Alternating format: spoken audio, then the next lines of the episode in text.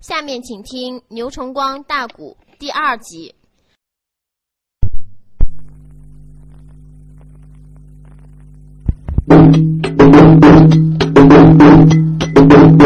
弟兄你们坐下的可开马走龙道，顶到了内黄小县城。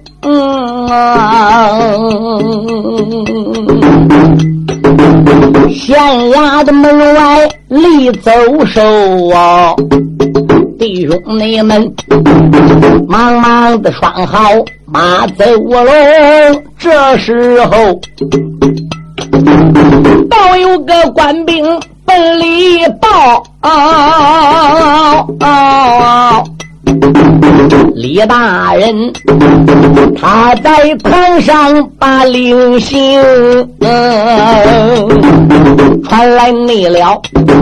岳飞弟兄人五个呀，哎，岳大爷忙忙的跪下。把礼行，刘大人、李大人，二位的老爷，你带上啊。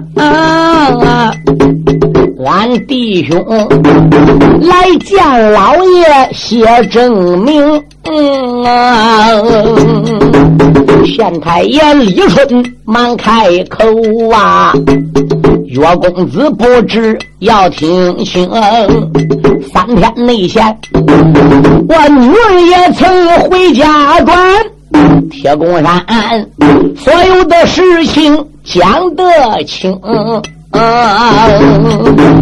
若不内是公子的岳飞女儿救我，小女儿少主的急来多主兄，快把那个你家的情况讲清楚。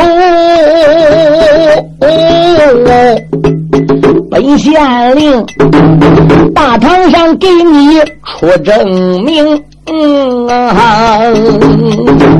岳鹏举听罢了这句话，怎的那声？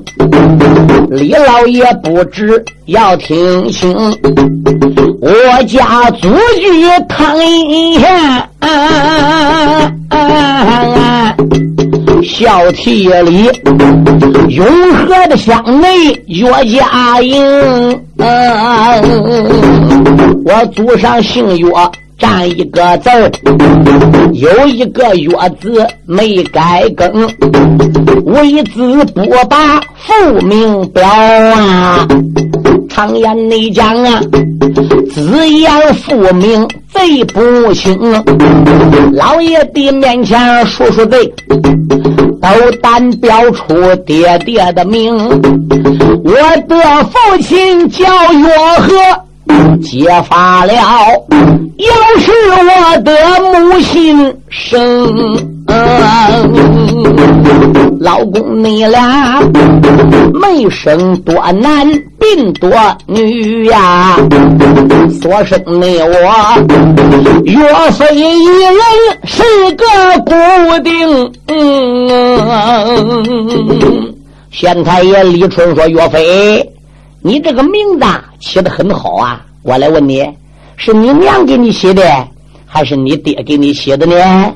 岳飞说：“老爷，你听，那年我岳飞刚出世啊，有一个那位老道人为我起的个名。”嗯，李春说：“你这个名字还是老道给起的？对。后来我长大了，我听俺娘说的。”就在我搁屋里出事落地那会儿，正好有一只大鹏金翅鸟落在俺家个屋脊上面个。那个老道呢，就上俺家去道喜去了，说你家这孩子主贵生下来，屋顶上边来一只大鹏金翅鸟，我就给你这个男孩啊起个名字叫岳飞，配字叫岳鹏举。所以我这个名是那个老道给起的哦，哎，你刚才怎么说你是相州汤阴县人，岳家庄的，孝悌里永和乡的？岳飞说是的，那你既然祖居在相州汤阴县孝体里永和乡岳家庄，那你怎么又能到内黄县的呢？虽然你汤阴县到内黄县不远，俺两县城是有邻县，但是你不在汤阴县，怎么到这儿的呢？老爷，你听我给你讲，那一那天啊，乡亲们去喝我的满月酒啊，这个不好了，黄河发水令人惊。我满月那一天，乡亲乡邻都去喝喜酒了。坏了！这个酒喝半拉拉，外边人喊不好啦！黄河决口子了，黄河发大水了。这一下，男女的老少都跑了啊！那洪水冲进了俺家怨天晴，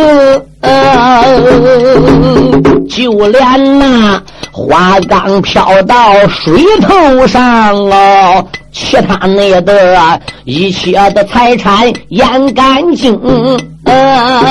俺家天晴院有个大花缸，水一冲到家院的这个花缸，在水里还不如飘起来了。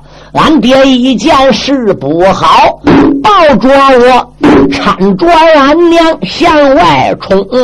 哦，叫俺娘抱我的岳辉在缸里坐，啊！俺爹叫俺娘抱着我坐个花缸里呀，我爹爹手把着缸沿顺水行。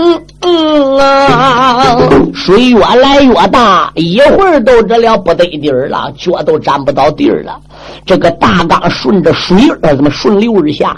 我爹爹一手把着水，一手坐着这个花缸，顺这个浪头还不如往下去。不好了，一个浪头打过去呀！我爹爹可怜被淹浑水中。哦，我的娘花缸里边昏过去呀！可怜那人不知道南北与西东，等到俺娘还阳转呐，被人救到庄村中，为首的本是一位老员外。面相忠厚带笑容，俺娘把家乡的姓名说一遍，又八个天灾人祸来讲清。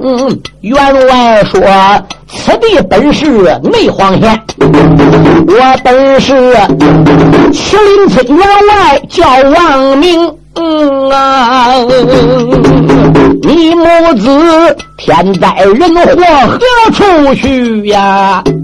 你不能如，干脆跟我到家中。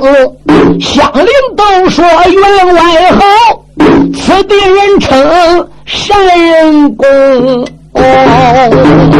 从此以后，我母子落到麒麟的寨呀，欠下了员外王明救命的情。曾记得那年我岳飞叫七岁呀，老母亲教我写字学书经，碰来了沙灰铺地。当北枝啊，全来了六枝把鼻须冲。一放的光阴三年整啊，五经四书读得精啊。那一那年来了个山西老隐士，他的名字叫周通。哦老前辈文武的双全，时间少，而不图做官一身轻。当年收过俩徒弟，他两个徒弟都有名，一个乃是大名的府里卢俊义，一个内侍把手的禁军教头叫林冲，嗯。哦，只因那位四大奸贼定得计，他两个徒弟死得伤情。从此内后，周通先生归山隐呐。那一那天啊，来找员外叫王明，只因那位他和员外是个老友啊。临死那前啊，他倒说想收几个好学生。王员外一听高了兴，招来了学生道友百八名，其中内的先生挑出人三个呀，那本内是汤怀、张显二弟兄，还有一那员外的儿子叫万贵呀，小鲁夫调皮。导弹不用功，那一那天啊，我替王贵做师傅，倒被那周通先生来看中。老人那家收我岳飞做义子啊，五年内来，我把他文武两样学干净，他带俺。离泉高山去玩耍的，回头来他得了大病归城。俺弟兄为了老师送大病，把他老葬在了李泉大山峰。清明节给师傅烧纸回家转呐。这个乱草岗遇到了牛皋端路来行凶，汤怀张显带了阵，俺归。上阵也不行，我岳飞三收了牛皋一员将，咱五个人乱草岗前拜得弟兄。许下你了啊！一代、二代、三环代，但愿的同死，不愿同生。我岳飞是五人之中总老大呀，牛皋排在第二名啊。康怀的老三张显四，就属万贵小年龄啊。铁公内山啊，四月的十八封庙会，咱弟兄会上再打得抱不平。嗯啊，这都那是三三的假意实成话，还望老爷出证明啊！岳腾那句从头的至尾讲一遍啊！何大内大，气坏了李春人也明啊！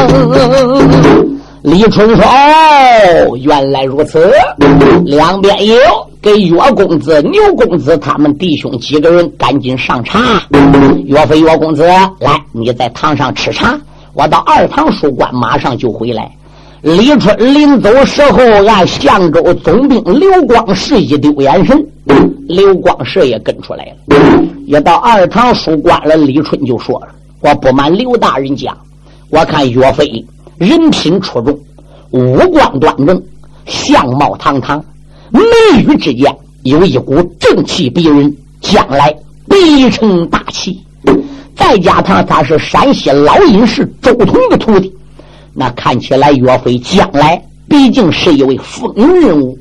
想起我膝下无儿，就那么一个闺女，小女的命三天前在铁公山又是岳飞岳鹏举救的，我夫人又死了。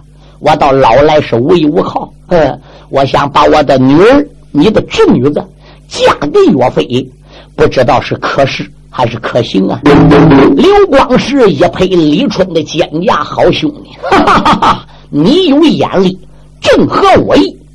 我也打算这样从中为媒，把你的女儿淑珍许配给岳飞。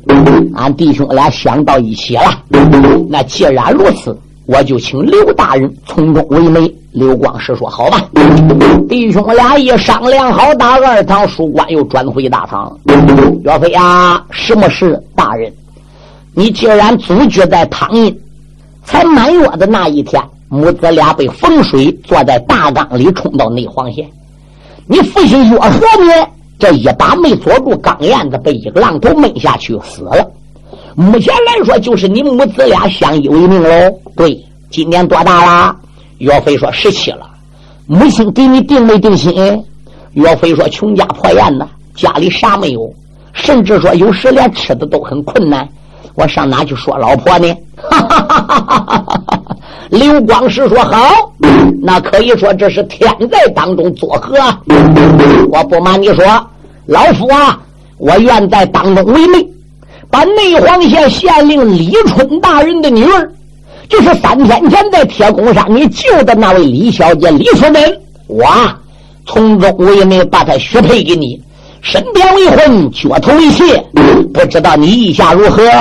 牛高一听，扑哧一下跪倒，口子刘大人在上，我给你磕头了。呃，老岳父在上，我给你磕头了。刘光是愕然一愣，说：“牛高，你你怎么弄的？”啊牛高说：“我替俺大哥磕头的，俺大哥还不赶紧跪倒谢刘大人，还不赶紧给喊老岳父。”牛高这个家伙一听岳飞他大哥。能捞到县太爷的闺女当老婆，你说上哪找这个头绪？这个家伙又粗，他脑子里到底少根弦？趴倒都来谢媒，给刘老磕头，啊，张口都给李春喊老岳父。你说可把李春的鼻子给气歪了，心里想：我又没叫女儿跟你家定亲，你这熊孩子！你说啊？岳飞用手一指，我把你个鲁夫，你给我滚出来！岳飞朝李春和刘大人一抱拳。二位老爷，我虽然没订婚，当然刘大人从中为媒，李小姐与我定亲，摆在我岳飞来说是大喜之喜，是一件美事。但其中有两点我不能允许。嗯，刘光世把脸一寒，心想：岳飞，你。不识抬举？哎，怎么现在我在当中为媒，你。都不给我面子？哪找的头绪？当时刘光世都说：“岳飞啊，你有哪两点原因不能允这个亲呢？”岳飞说道一声：“刘老爷、李老爷，儿女之事乃是终身之大事啊！我们不说吗？说定不到好终身是一辈子，种不到好庄稼这只是一季子。想起我岳飞出身寒贫，李小姐乃是关门的后代。”是县令的闺女，我高攀不上，我怕李小姐将来跟我到家里受罪吃苦，这是第一个原因。嗯，李春心想这孩子不图富贵，是个好孩子。刘光世一听，好，岳飞说话耿直，而并且在理，讲仁义，讲道德。刘光世说：“那么第二个原因呢？第二个原因，婚姻大事应该由爹娘做主，如今。”俺娘在家里不知道此事，我哪能背着俺娘允亲呢？如果二位大人果是真心想把李小姐嫁给我，我岳飞呢也不能应此。但是我得跟李大人讲信，我得离开你到内黄县，顶到麒麟村见到俺娘，把事情跟我母亲说明。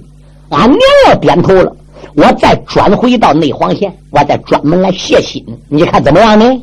嗯，刘光世说：“好，岳飞，那你说的有道理呀。既然如此，我就答应你。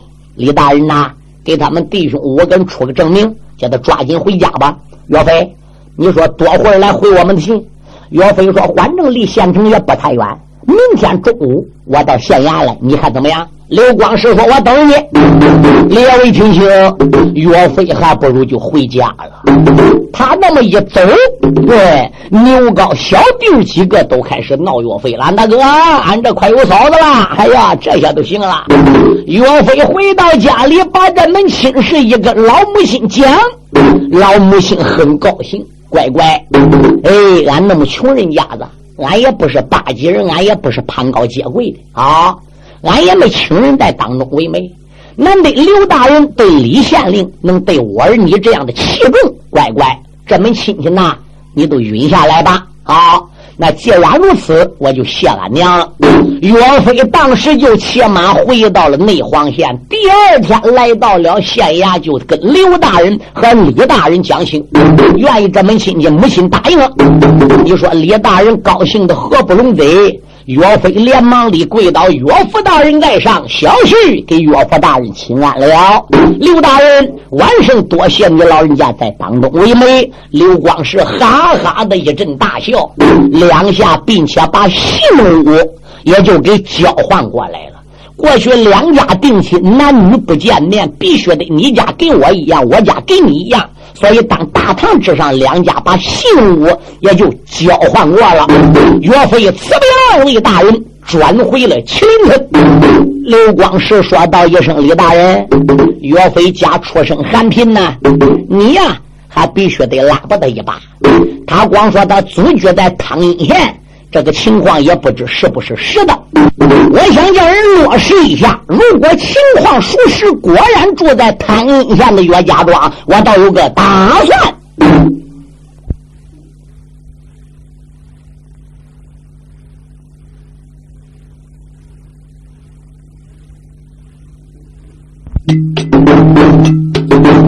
刘光世在二堂书馆。把话云喊一声大人叫李春恩，岳鹏举今日他把县城进，就在你县衙之中认了个亲。我想差人去打听他的家到底是真假。住在唐营，真正的是住在了永和的乡内小梯里。我想叫他还回奔自己岳家村。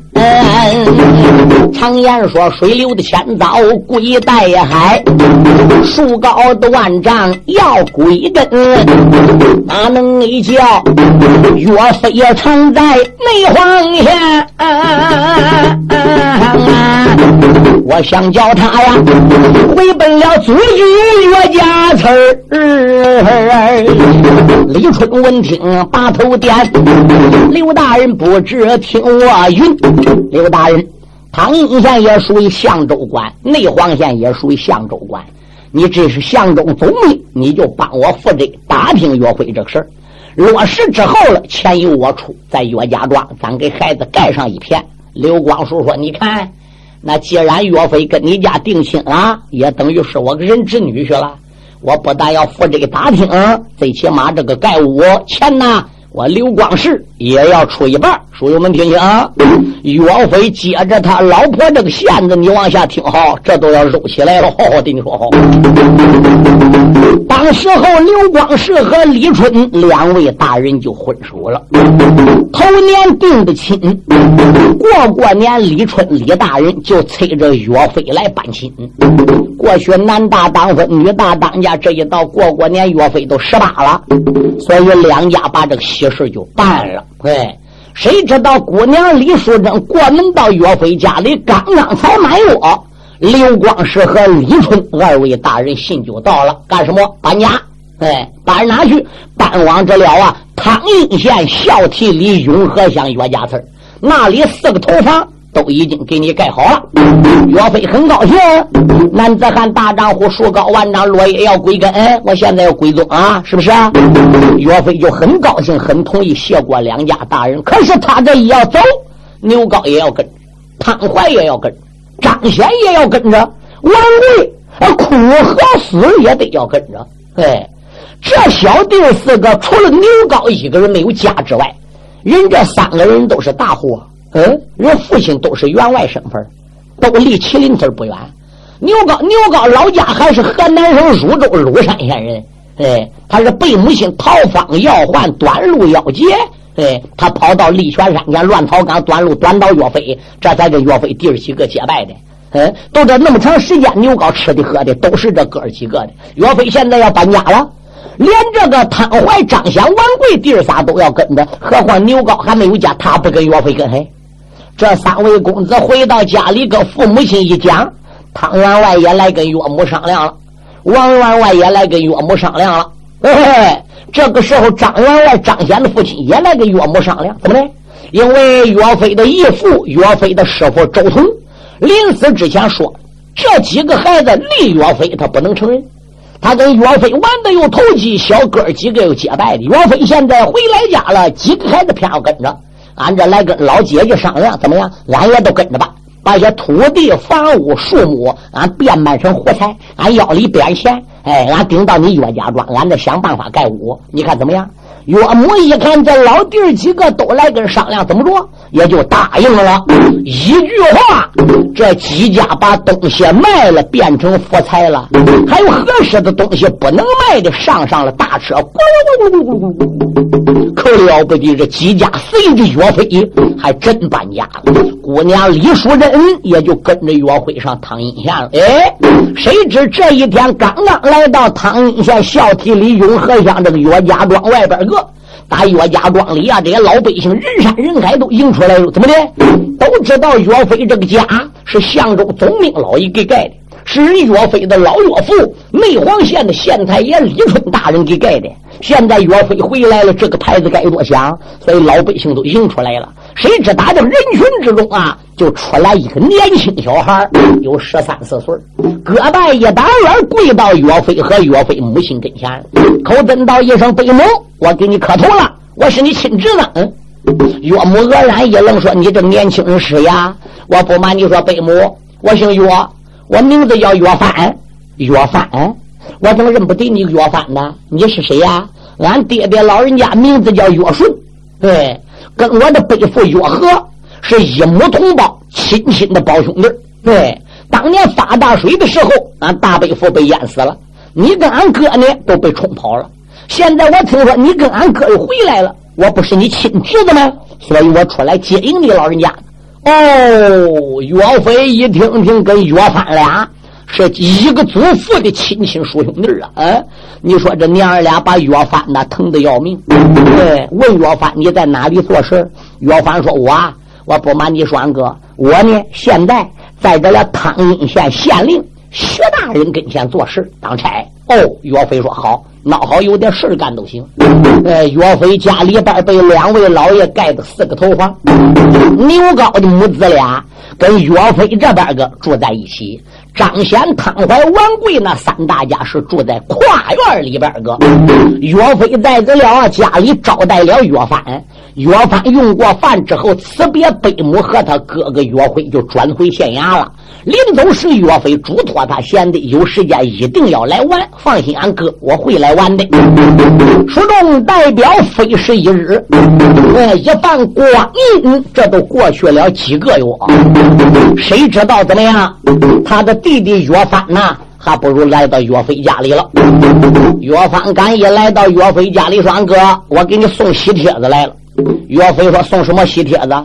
因为金兵要造反，要夺我们大宋江山，要夺我们天朝大邦。哎，宋王爷宋天子现在搁京都皇城，八月十五中秋节准备召开大武场，在全天下的举子中。”拔出来一名状元，一名榜眼，一名探花，拔出来三百六十名的进士。对，相中总兵刘光是刘大人得信儿，就把喜帖子和信叫人送到我们这个汤阴县。汤阴县县令徐大人、徐老爷一接到喜帖子信，就叫我抓紧送到家里交给你了，俺哥。赶紧去赶考，离八月十五京城已经不远了。学会文武艺卖给帝王家，三年才等到这一啊。岳飞听罢十分高兴，摆酒招待了岳帆。岳帆呢动身了，临走之前嘱托岳飞俺哥刘大人捎口信儿临进京城时一定要走相州跟他见一面。刘光是刘老爷跟你有话讲。啊，岳飞说：“我知道。”岳飞招待过岳帆，送走了岳帆，回来和母亲和自己的老婆李淑珍一讲，母女俩都高兴，婆媳俩是欢天喜地呀。哎，他老婆也巴不得他能成平，母亲也巴不得他能报国啊。结果岳飞把这消息就跟牛皋、汤怀、张显、王贵弟儿几个讲，弟儿几个说：“哥，这个状元是你的，俺都跟你一堆去凑热闹。学会文武一脉给帝王家，不带你得状元，俺能得榜眼探花的吗？”牛皋说：“不错，头一名是俺哥，第二名肯定是我的。”小哥几个跟家里老的一说明，每人每打点成包裹，牵来了脚力礼。他们大家辞别老的都动身了，千叮咛万嘱咐，家家老爹都出来把五个孩子送出庄。岳飞骑的是利拳啊，怎么？岳飞用的是利拳盘龙枪，潘怀呢使的是勾连枪，牛皋使的是一对冰铁剑，张显手里使的是一口青铜刀，王贵手里使的是一个方梁大棍。他们弟兄带着行李，拿着兵刃。上的脚里，辞别母亲，离开了这一座的岳家庄，他们进城赶考，走下来了。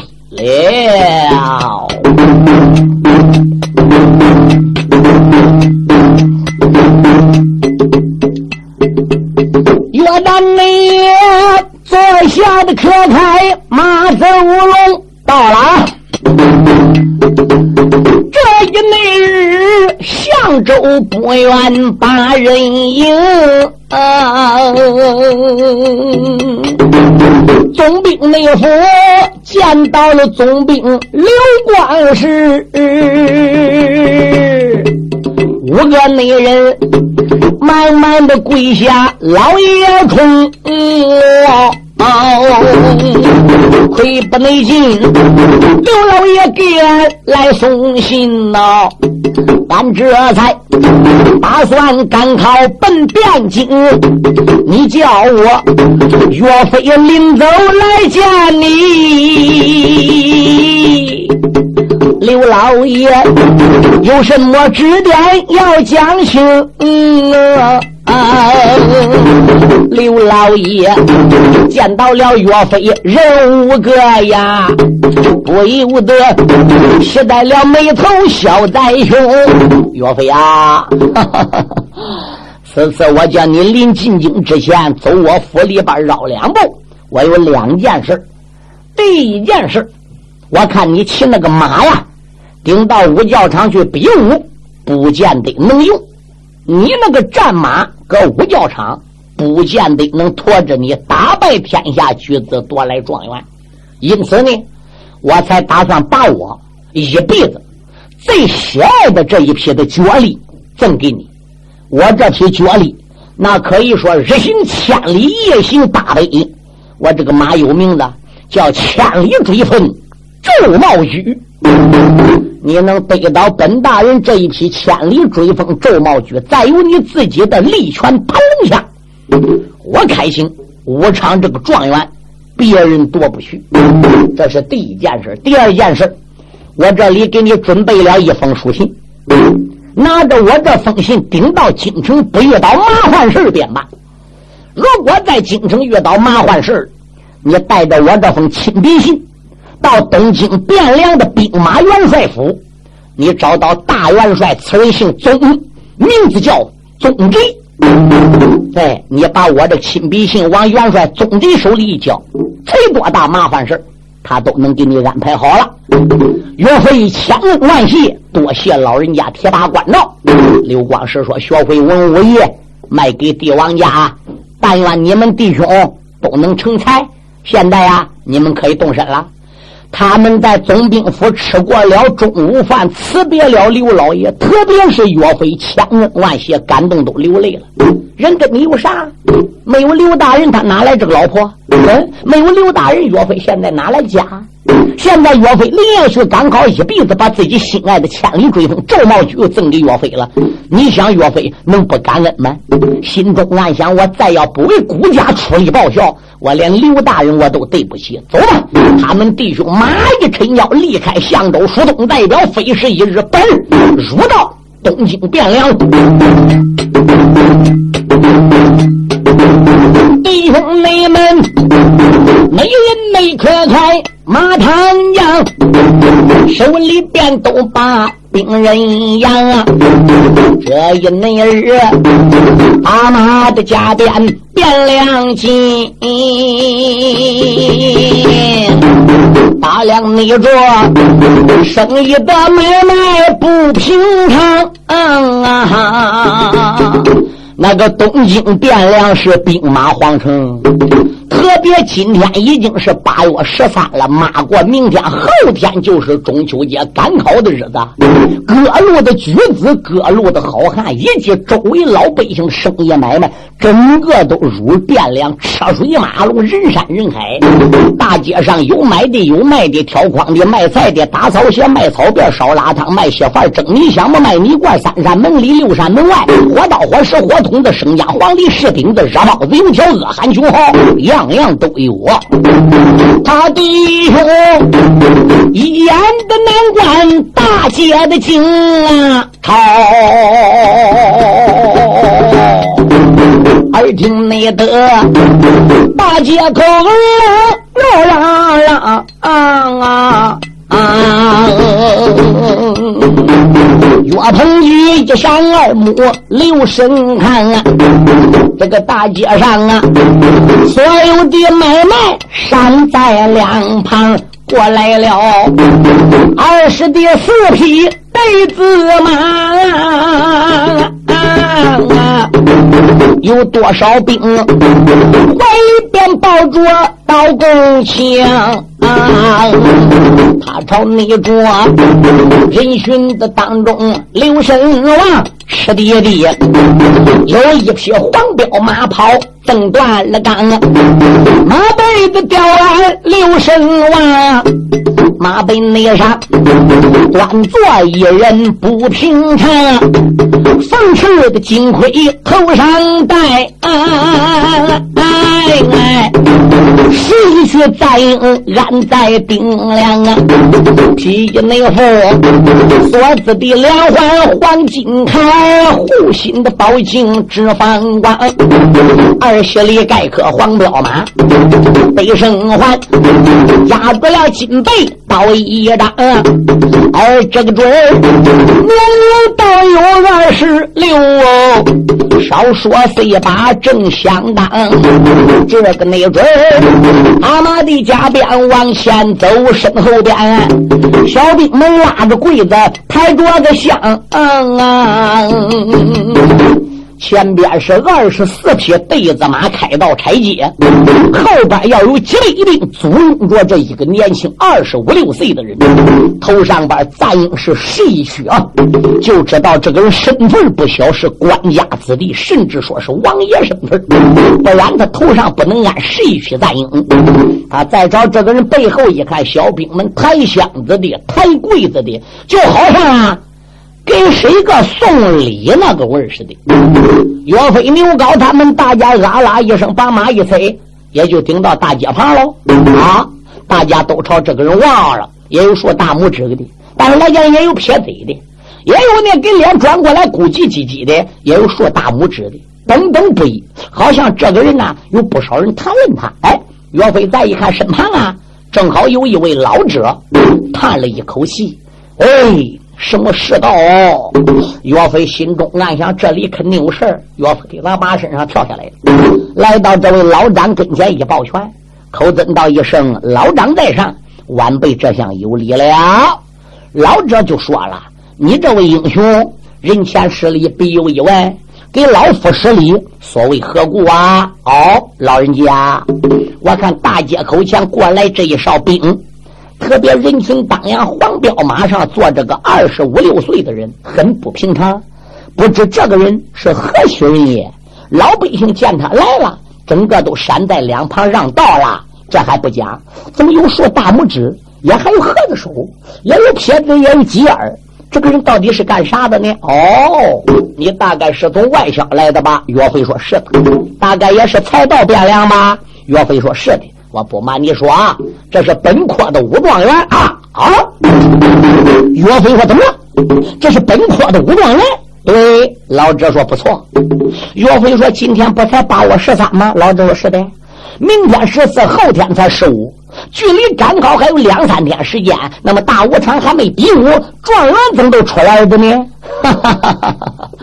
老者说：“那你都不知道啦。我不瞒你说吧，这个人姓柴，名字叫柴贵，是宋王爷驾下的世袭王爷，关通道小梁王。这一回来到京城里边来朝见天子的。”谁知道这个小梁王柴贵呀，一进京就不走了，干什么？他要留下来，留八月十五中秋节那一天，在大武场夺状元。人从昨天就开始送礼了，四位主考官都已经答应把这个状元呢，就许给了小梁王柴贵了。你想，人不是状元，谁是状元呢？哎。老张如此这般把话说，何大大老大爷。本姓岳，岳鹏举，牙关紧咬眉头皱啊！俺把那个朝中的狗官口冤状啊！中秋那节，顾家的武场没开考啊！你把那这状元许出为得。这何啊！岳旦你如此的这般朝下讲啊，那老者才一阵阵的笑呵呵，出言来没把别人叫，年轻人不知且听着。老者正讲话，一看岳飞，把牙骨子一咬，眼一睁，哼，鼻子里还哼。老者说：“怎么着？还不服啊？我跟你说啊！”你要是来赶考的，趁早都回家吧。这一科啊，你就不要考了。反正三年一科，三年一科，不在这一会儿，在那一会儿啊。你想，你跟天下举子能比武？你跟顾家王爷怎么比？四个主考官收到他礼了，已经答应把状元给他了，你比还能比赢吗？你要入了得丢人，你要受伤何该？你要挨他一刀砍死了，算你白死。你要把他打败了，叫他丢人了，你搁京城别想走；你要把他打伤了，你都有罪。你要真能一枪把他囊死了，那你全家都当朝诛灭九族。你想想，这个考场你怎么去啊？岳飞闻听，嘴牙关紧咬，说：“这。”